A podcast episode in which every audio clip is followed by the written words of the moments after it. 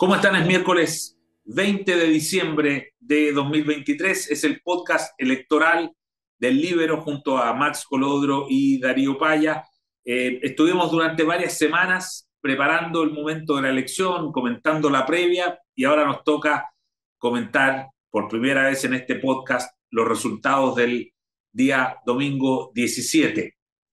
Vamos a dar una ronda primera, digamos, de, de sensación general. Además, lo bueno es como han pasado ya algunos días, yo creo que el resultado ya está más digerido, está más metabolizado y por lo tanto uno puede agregar ya más profundidad en el análisis. Así es que vamos a dar una primera ronda. Max Colodro, tu, tu sensación hoy día a tres días del, plebiscito.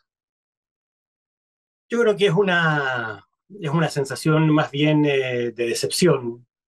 Eh, finalmente, después de cuatro años de esfuerzo, de mucha intensidad, de, mucha tensión, de mucha polarización en torno al tema constitucional, mm, debemos constatar que la sociedad chilena, sus instituciones, su democracia, la civilidad en, general, en su conjunto, no fue capaz de construir un consenso constitucional, un acuerdo constitucional mínimo, y somos un caso inédito en el mundo, lamentablemente, eso ya se ha dicho, se ha reiterado. Eh, yo el otro día miraba y pensaba, no solo somos un caso de un país que no logra ponerse de acuerdo en una constitución, las tres constituciones que hemos tenido de larga data en Chile son constituciones en estricto rigor cívico-militares. La del 33 se genera después de una guerra civil con un gobierno militar encabezado por el general José Joaquín Prieto. En ese contexto se da origen a la constitución del 33. Después, la del 25 surge con posterioridad al ruido de sables, una junta militar de nuevo que depone a Alessandri y hay un acuerdo después entre el presidente depuesto y la junta para armar un, un, proceso constituyente. Y después la tercera, la del 80, en el contexto de un régimen militar.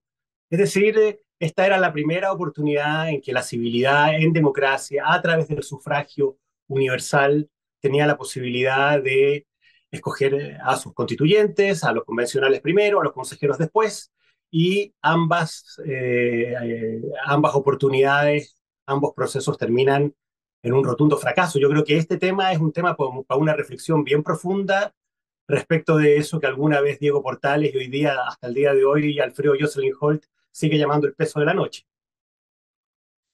Muy interesante. Darío Paya, también, tus primeras sensaciones a tres días de este, de este plebiscito. Eh, yo creo que hay un ambiente, como no hubo una sensación de dramatismo por el resultado. Eh, claro que algunos nos quedó unos con tinta por las predicciones que hicimos, pero ese es otro tema. Eh, yo creo que eso ha dado paso a un ambiente como de cuentas un poquito alegre.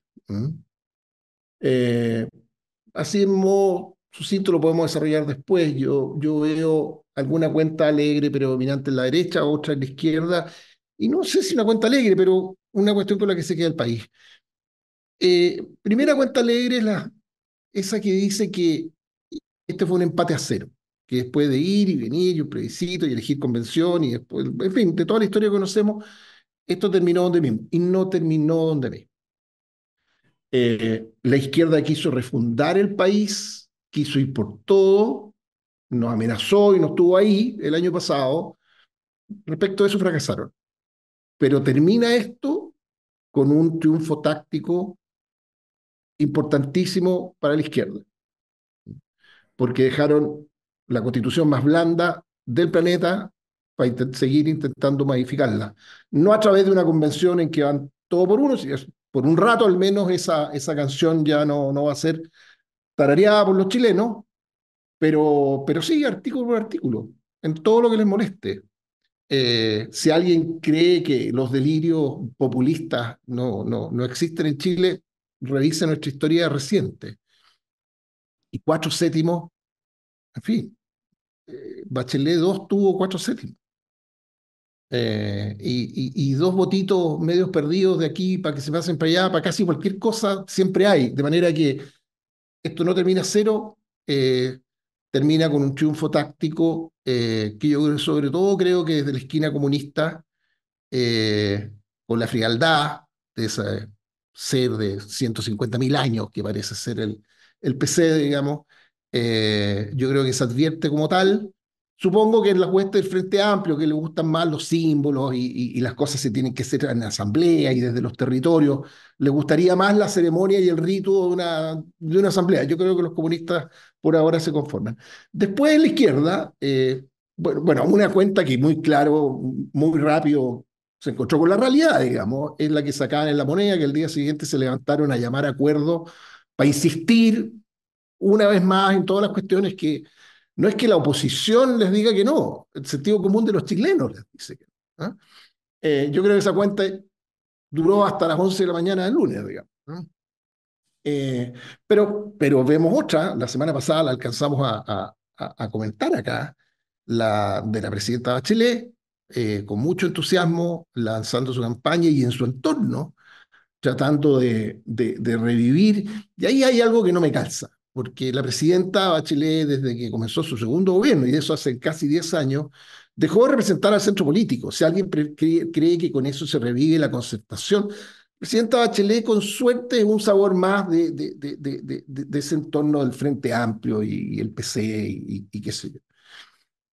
Así que yo creo que por ahí hay cuentas alegres visibles. Y finalmente creo que para el país la cuenta más bien triste eh, que los chilenos la van a descubrir en, los hechos, es que seguimos con el mismo sistema político que el cambio al binominal eh, gatilló, fraccionado, caótico, inútil de resolver qué día de la semana es, eh, paralizado, eh, secuestrado por, por facciones mínimas que chantajean eh, y, y, las consecuencias de eso la, van a pegar los chilenos con frustración que vamos a ver cómo se canaliza, porque cuando alguien diga, no, cambiemos el sistema político, otra, otra parte de las mismas personas decir, no, no, no queremos hablar de política, queremos... Entonces, lamentablemente es una conexión que, que no se pudo hacer que el, apruebo, en este caso, el a favor, no, no logró hacer, en cómo esa frustración que las personas sienten porque no se preocupan por sus problemas reales, requiere una solución política, constitucional, de las cuales la gente no quería saber más. Bueno, nos quedamos donde estamos.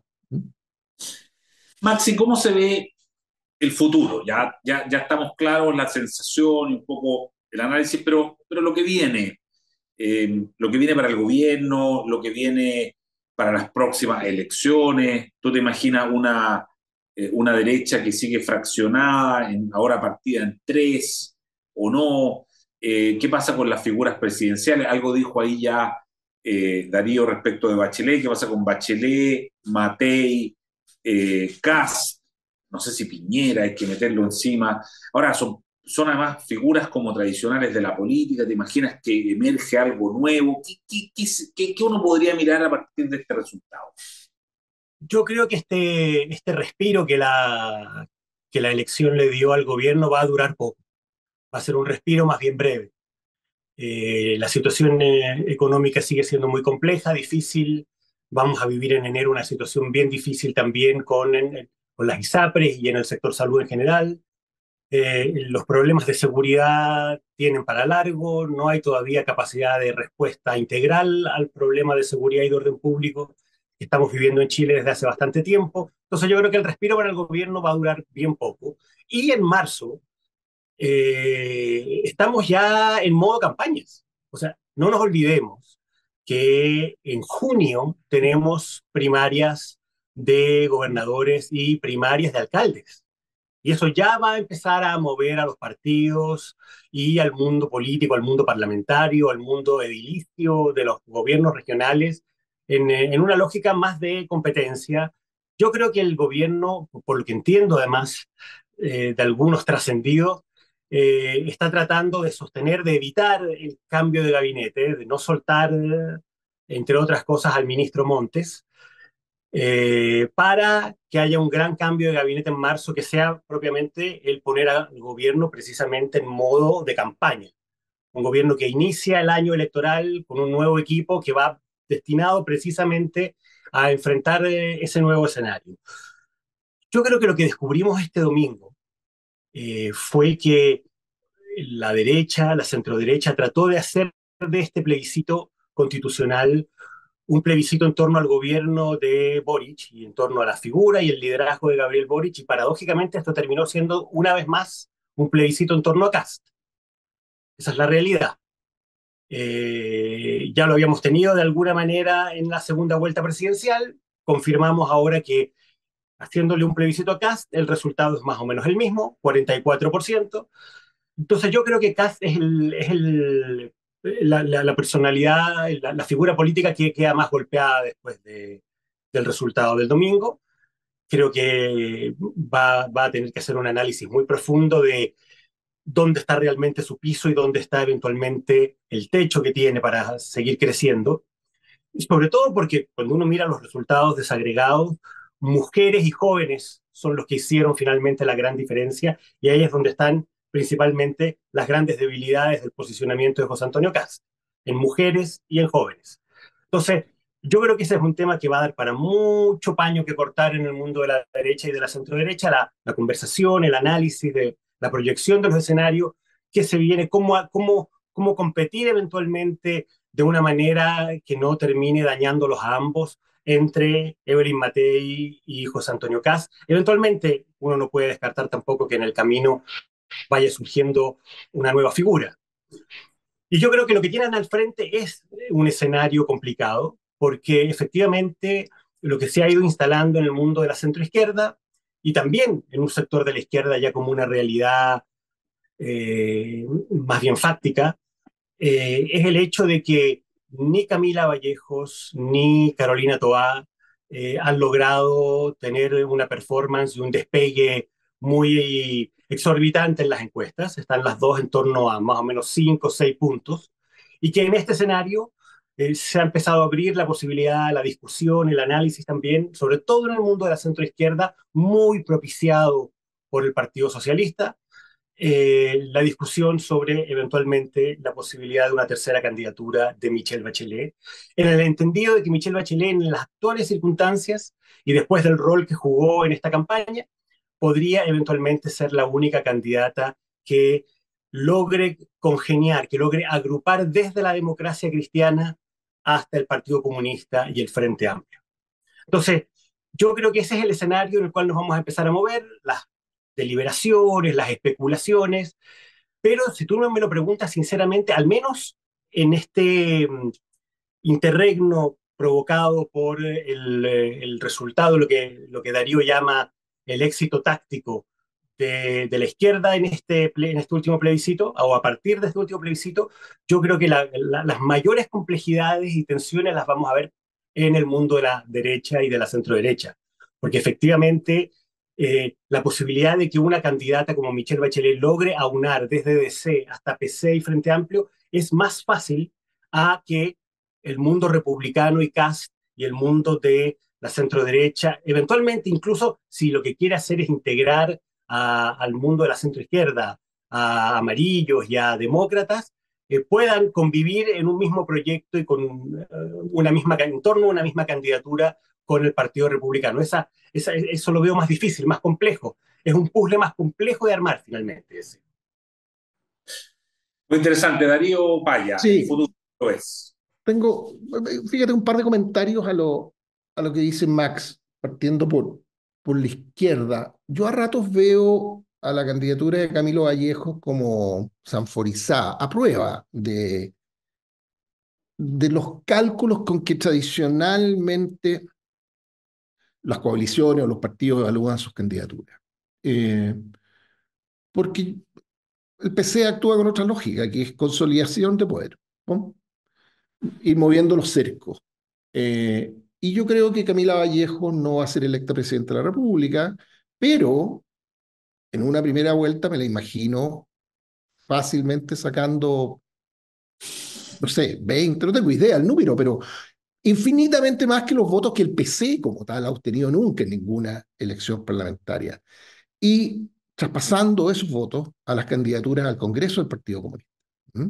Yo creo que eso es, un, es una pasada por caja demasiado atractiva para el Partido Comunista. De manera que yo tiendo a pensar que, que, que ella va a ser candidata sí o sí. ¿Y qué pasa de ahí para acá? No tengo idea. ¿Qué hacen lo que quede el Frente Amplio? ¿Hacia dónde gravita? Eh, no lo sé. ¿Y quién gana en primera vuelta? ¿Una Camila Vallejo con, con flecos de frente amplio o una Bachelet con lo que... No, tengo idea. No, no, me voy a poner a hacer pronóstico. Pero, pero, pero, pero sí creo que, que lo, lo, lo del PC es distinto. Y fíjate que tengo algunos matices respecto de, de, la, de lo que Max ve en, en, en la derecha, porque eh, hay una, una realidad, a mí en vidas previas me tocó protagonizar, tener que, que, llevar a término negociaciones entre los partidos, ¿ah? eh, entre la que era Michibiu y, y las otras a la hora de, por ejemplo, los pactos municipales que son muy complejos. Eh, pero ayudaba mucho el que existían dos, dos partidos de fuerza eh, política relevante, equivalentes, no, no. Y yo creo que hoy día lo que ha pasado es que, claro, si uno mira Mayo, republicano, se ve gigantesco y, y la otra, y el resto, y Chile Vamos, eh, relativamente disminuido, pero, pero son partidos grandes que no se pueden ignorar unos a otros. Creo que el costo de no ponerse de acuerdo en lo municipal lo pagan todos Creo que hay un incentivo gigantesco a que les cueste lo que le cueste y, leamos todo lo que tengamos que leer durante el año de las divisiones, la derecha, que en fin, que esa canción sí que la hemos escuchado toda la vida, digamos.